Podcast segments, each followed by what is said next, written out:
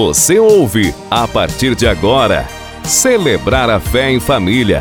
Um programa produzido e apresentado pela Coordenação Arquidiocesana de Catequese.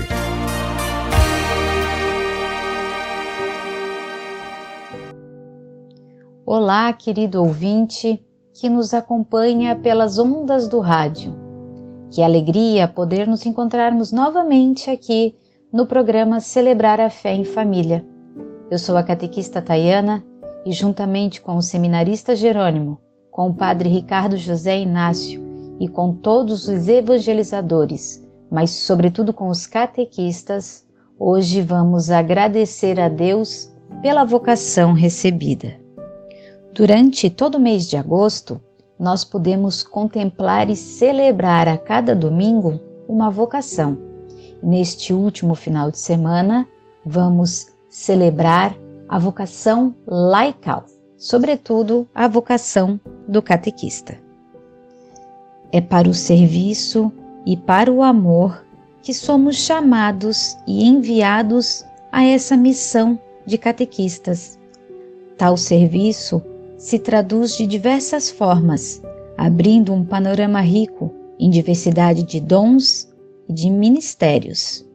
Esse serviço não é individual, mas está intimamente ligado com a dimensão comunitária da vida cristã. Pois foi assim como Jesus, ele não falava por si, mas pela ação do Espírito. Anunciava as palavras que o Pai lhe tinha mandado proclamar. Cada um de nós, em qualquer circunstância, se sente enviado por Cristo e sustentado pela oração, comunhão e mediação da Igreja. Ao respondermos sim à nossa convocação, ao nosso chamado de catequistas, tomamos o caminho para a comunidade, aonde a nossa vida se torna uma oferta viva, testemunho concreto de disponibilidade e humilde generosidade. Ser catequista é entregar-se totalmente a Deus como um instrumento de serviço na evangelização. O catequista é enviado para assumir sua missão e dar testemunho da palavra com força e coragem. Ser catequista é sentir-se responsável por uma igreja, sinal do amor de Deus. É catequizar ao próximo, é ouvir, é estar junto, é participar, é alegrar-se com alguém. Nossos catequizandos podem ser crianças, jovens, adultos, não importa. Eles precisam de nós. E nossa missão é ser um verdadeiro profeta, um porta-voz de Deus. Fique agora com uma canção e em seguida vamos juntos ler o Evangelho e refletir a palavra de Deus.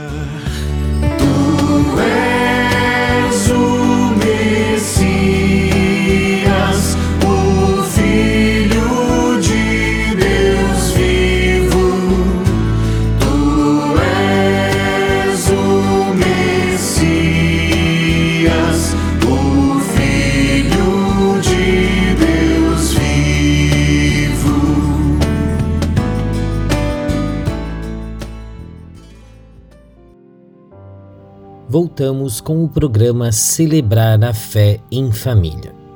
Amados irmãos e irmãs, reunidos em torno do mistério pascal de Cristo, fazemos memória solene de Sua ressurreição neste dia santo de domingo.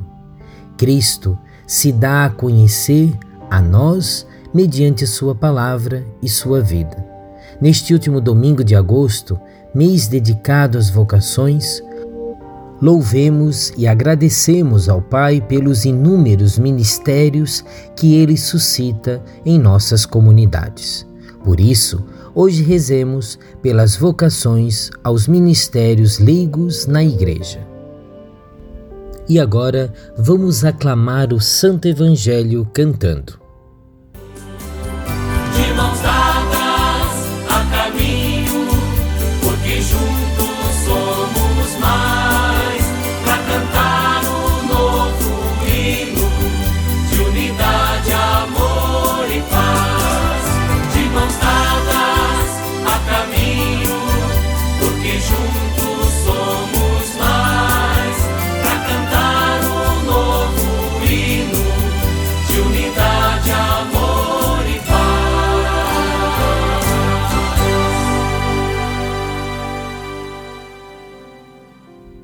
O Senhor esteja convosco, Ele está no meio de nós.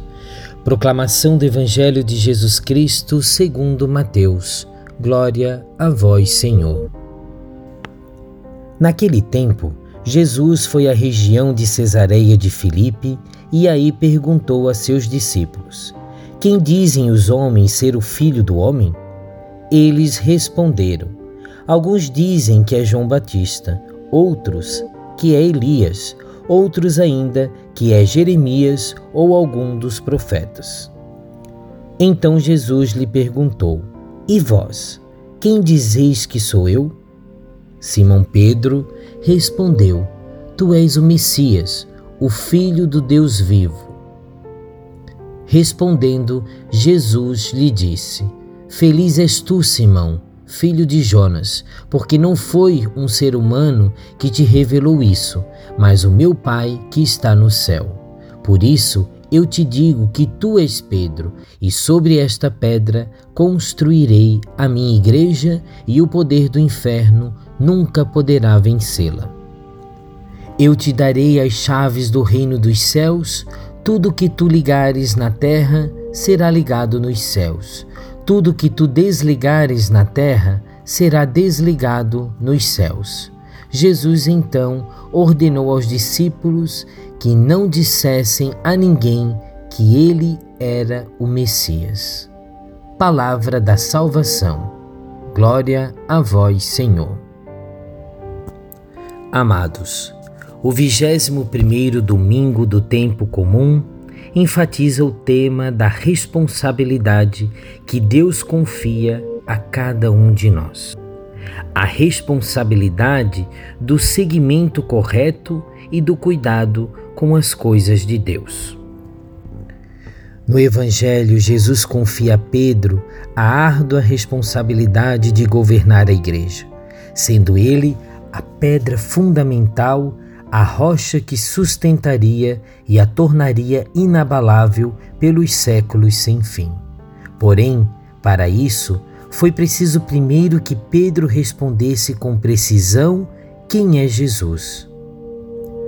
Foi o critério fundamental para que lhe fosse confiada essa responsabilidade. Quem não sabe quem é Jesus dificilmente irá agir conforme os seus ensinamentos. Se ainda há tanto desrespeito à vida, tanta maldade e tanto desamor entre os cristãos, é sinal de que há tantos que ainda não sabem quem é Jesus. Que no nosso coração arda o desejo de querer ver Jesus, caminho, verdade e vida, e nos comprometamos com Ele, comprometendo-nos com a vida dos nossos irmãos que sofrem e assim estaremos respondendo à pergunta-chave para um seguimento autêntico. E agora, neste momento, vamos rezar. Senhor Jesus, também hoje nos perguntas: Quem dizeis vós que eu sou? Ou melhor, quem sou eu para vós? No meio de um mundo que prefere ídolos e promessas de ilusão, confessamos que és o Filho de Deus e único Salvador de toda pessoa. Quem mais podemos seguir, se somente tu tens palavras de vida eterna? Concede-nos que te conheçamos por meio de uma fé mais convicta, escutando tua palavra e rezando sempre. E faz que, amando os nossos irmãos, nos entreguemos à fascinante missão de amar-te sempre mais. Por Cristo nosso Senhor. Amém. Escutemos agora a canção Somos Gente da Esperança.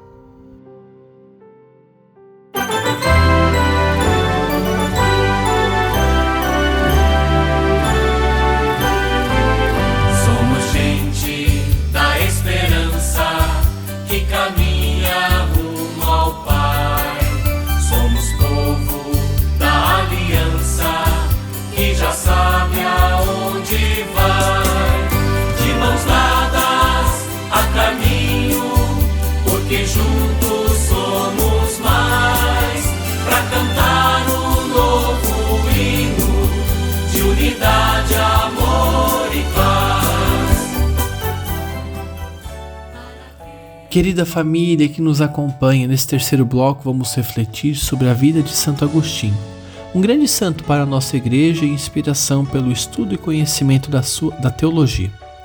Agostinho nasceu em 13 de novembro de 354 em Tagaste, África. Foi educado à fé católica pela sua mãe Santa Mônica, mas não seguiu seu exemplo.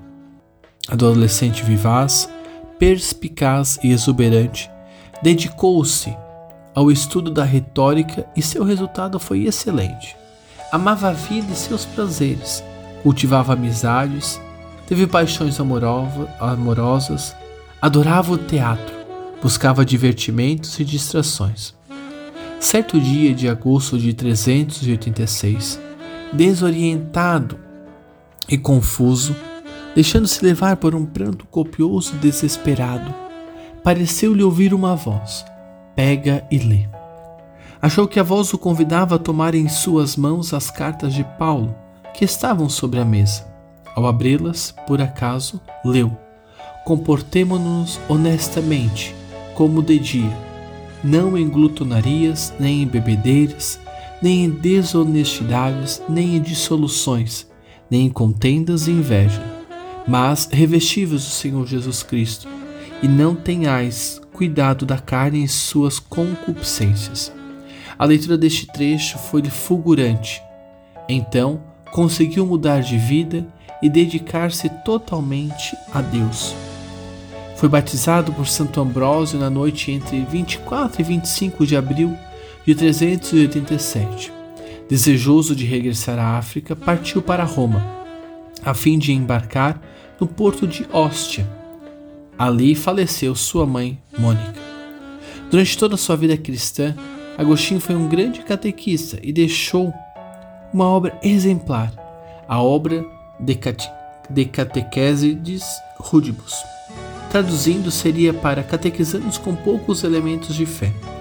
Escreve essa obra no século IV depois de Cristo. Conhecemos assim uma catequese dos primórdios da Igreja, que se estrutura sobre o anúncio de Jesus Cristo.